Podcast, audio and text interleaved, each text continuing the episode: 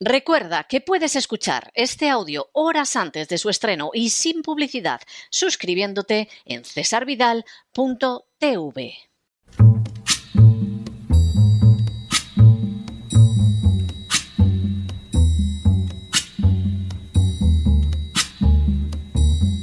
La voz con César Vidal, desde el exilio. When the night has come and the land is dark and the moon is the only light we'll see. No, I won't be afraid. Oh, I won't be afraid just as long as you stand, stand by me.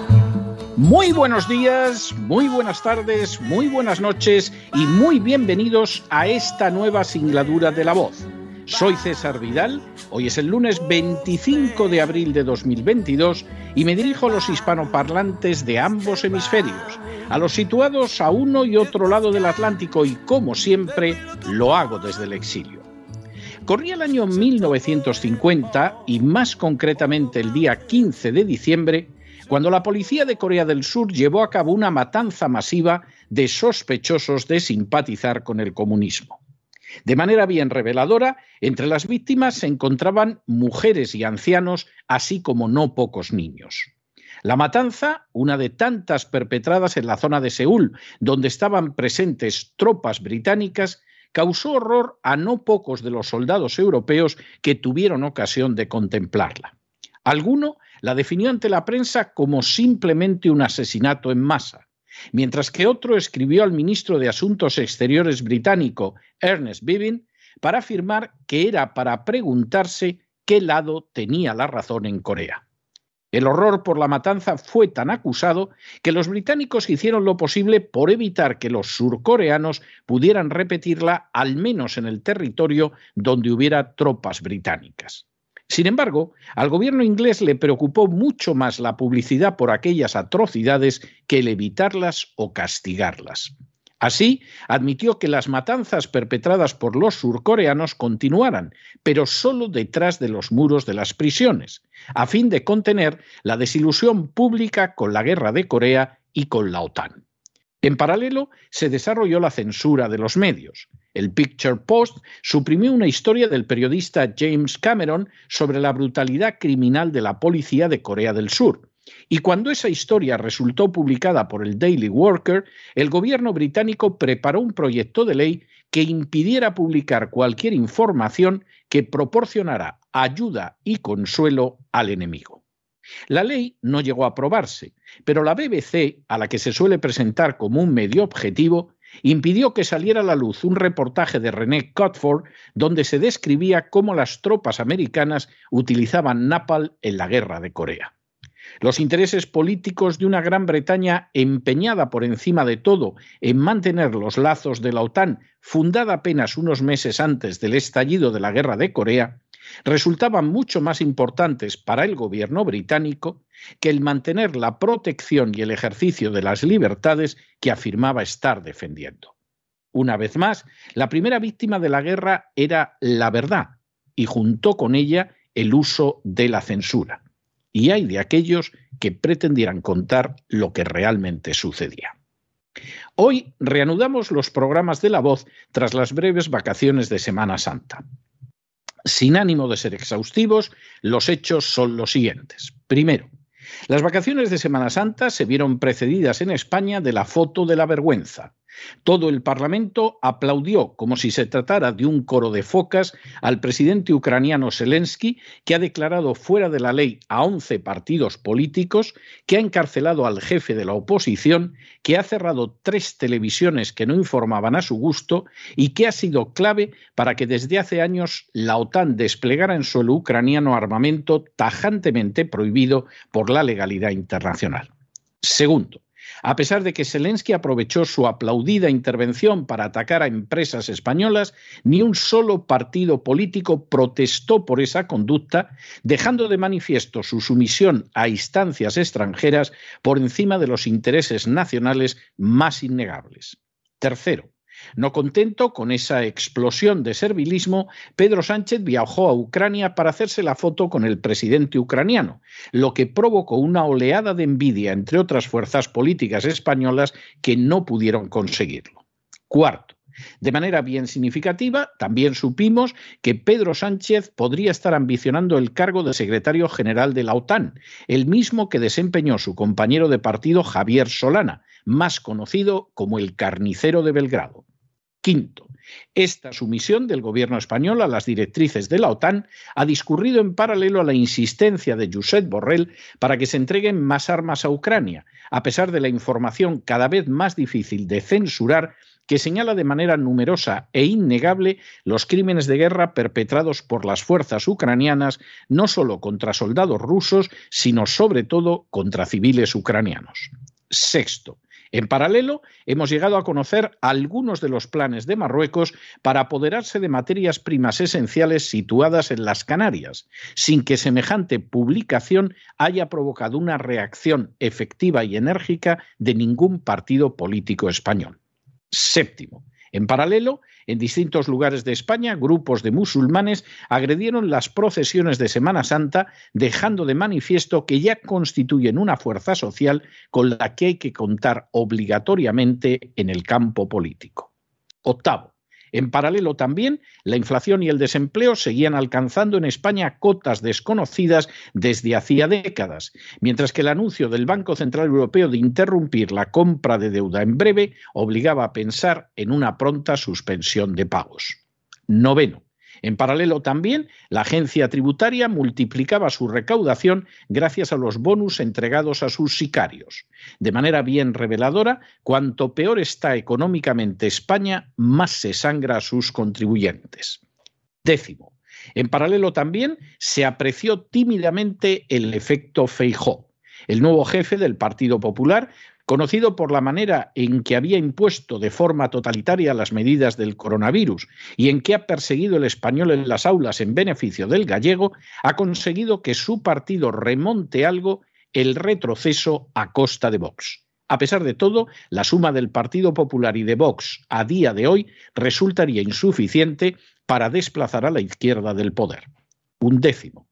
En Francia, Emmanuel Macron, otro político totalmente sometido a la agenda globalista, ha sido reelegido presidente. Distintos analistas señalan que la clave de su triunfo sobre Marie Le Pen ha sido el voto musulmán. Si solo hubieran votado los franceses de origen, este fin de semana, muy posiblemente Le Pen habría ganado las elecciones presidenciales. Duodécimo. De manera bien significativa, el hijo de George Soros se apresuró a felicitar a Macron, señalando que su victoria era buena para Francia, para Europa y para Ucrania. Décimo tercero. En una muestra más de rusofobia, el torneo tenístico de Wimbledon dejó fuera a los tenistas rusos. Décimo cuarto. Igualmente, un juez inglés decidió extraditar a Julian Assange a los Estados Unidos. La medida tiene toda la apariencia de ser un castigo para todos aquellos que se atreven a revelar verdades incómodas. Igualmente, durante estos días siguieron multiplicándose las muestras de senilidad de Joe Biden tal y como nos tiene acostumbrados, dio señales añadidas de desconcierto, de perder el hilo de sus intervenciones o de no saber dónde se encontraba, todo en medio de un impulso aún mayor a su política de respaldo a la agenda globalista. Décimo sexto. De manera bien reveladora, las medidas de sanción contra Rusia no parecen haber causado a la potencia europea el daño esperado. Y de hecho, el rublo no solo no se ha desplomado, sino que se ha revalorizado en relación con el dólar y especialmente con el euro. Y ha comenzado además a ser aceptado como moneda de intercambio universal en transacciones internacionales. Décimo séptimo. El Estado de Israel, a su vez, ha adquirido yuanes para que formen parte de su depósito de divisas, lo que indicaría un nuevo retroceso del dólar como única moneda de intercambio universal y un avance de China. Décimo octavo. Enormes multinacionales como CNN, Netflix o Disney han comenzado a perder cifras multimillonarias a consecuencia del desagrado del público. En el caso de Disney, ha tenido especial relevancia su apoyo a la agenda del lobby gay. Sus pérdidas en estos momentos superan los 40.000 millones de dólares. Décimo noveno. En una línea similar a Disney y Netflix, el Vaticano, para la reunión del Papa con los jóvenes en San Pedro, promovida por la Conferencia Episcopal Italiana, ha contratado a Blanco, ganador del Festival de San Remo, con una canción que exalta el amor homosexual. Vigésimo. En Hispanoamérica el panorama se presenta turbio en la medida en que las próximas elecciones presidenciales podrían llevar al poder a políticos totalmente al servicio de la agenda globalista, mientras se desarrollan procesos constituyentes en esa misma dirección. Vigésimo primero. En paralelo, el exilio cubano quedará excluido de las conversaciones que lleve a cabo la administración Biden con la dictadura de La Habana vigésimo segundo. El antiguo presidente Obama, Premio Nobel de la Paz, que bombardeó ocho naciones en sus primeros cinco años de presidencia, pronunció un discurso en la Universidad de Stanford sobre la desinformación, donde reprendió a aquellos que no han recibido las vacunas experimentales contra el coronavirus. A fin de cuentas, no menos del 20% de los americanos se ha negado a someterse a la vacunación contra el coronavirus. Vigésimo tercero. Obama seguía así con una línea de atacar a los no vacunados y de abogar a favor de la censura de los medios, alegando que el flagelo de las falsedades, es decir, aquellas afirmaciones no sumisas al discurso oficial, ha erosionado los cimientos de la democracia en casa y en el exterior. Vigésimo cuarto.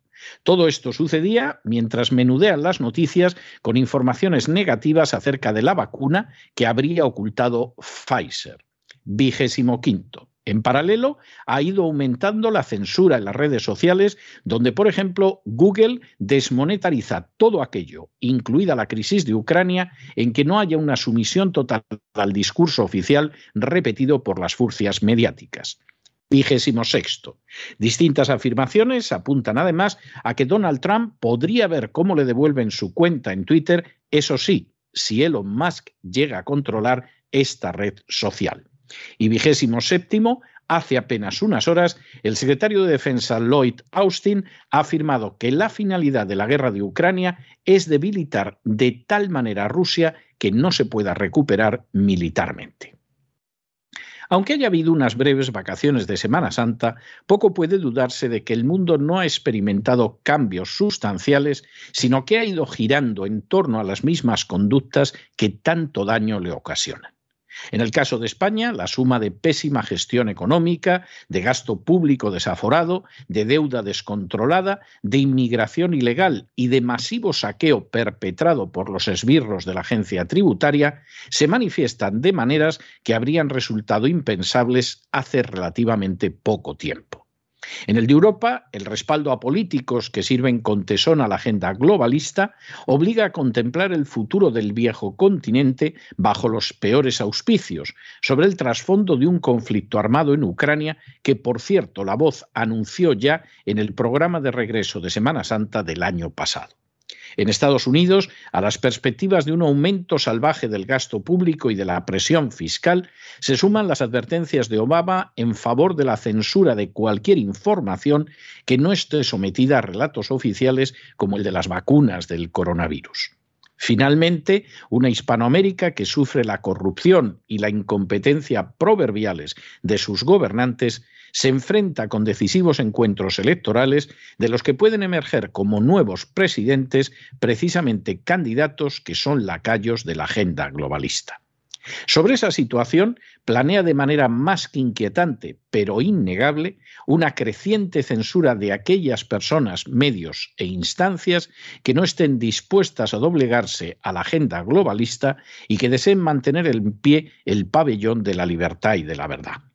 Como antaño sucedió con el gobierno británico, conocedor de las matanzas perpetradas en Corea del Sur, la preocupación de buena parte de los políticos no parece estar en detener el crimen masivo, sino en que no se conozca que, como señaló aquel soldado británico a su ministro de Asuntos Exteriores, quizá no estamos en el bando correcto. Desde hoy, La Voz reanuda sus emisiones radiofónicas y, al igual que sucede con cesarvidal.tv, seguirá siendo la voz de aquellos a los que se ha dejado sin voz, la voz en defensa de la libertad, y la voz que lleva a cabo la comunicación incómoda y peligrosa de la verdad. Frente a la censura creciente y a pesar de los que desean imponer un solo discurso oficial. Así lo hará porque sabe cuál es el bando correcto. Y ese no viene determinado por los intereses de los partidos políticos, por las alianzas militares o, por ejemplo, por los beneficios de la industria farmacéutica, sino por la defensa sin concesiones de la verdad y de la libertad. Ahí seguiremos combatiendo mientras Dios lo permita y ustedes nos respalden. En cualquiera de los casos, no se dejen llevar por el desánimo o la frustración. Y es que a pesar de que los poderosos muchas veces parecen gigantes, es solo porque se les contempla de rodillas y ya va siendo hora de ponerse en pie. Mientras tanto, en el tiempo que han necesitado ustedes para escuchar este editorial, la deuda pública española ha aumentado en cerca de 7 millones de euros y una cantidad no pequeña, no lo duden, va a parar a las furcias mediáticas que les ocultan la realidad, se la retuercen o se la mienten. Muy buenos días, muy buenas tardes, muy buenas noches. Les ha hablado César Vidal desde el exilio. Que Dios los bendiga.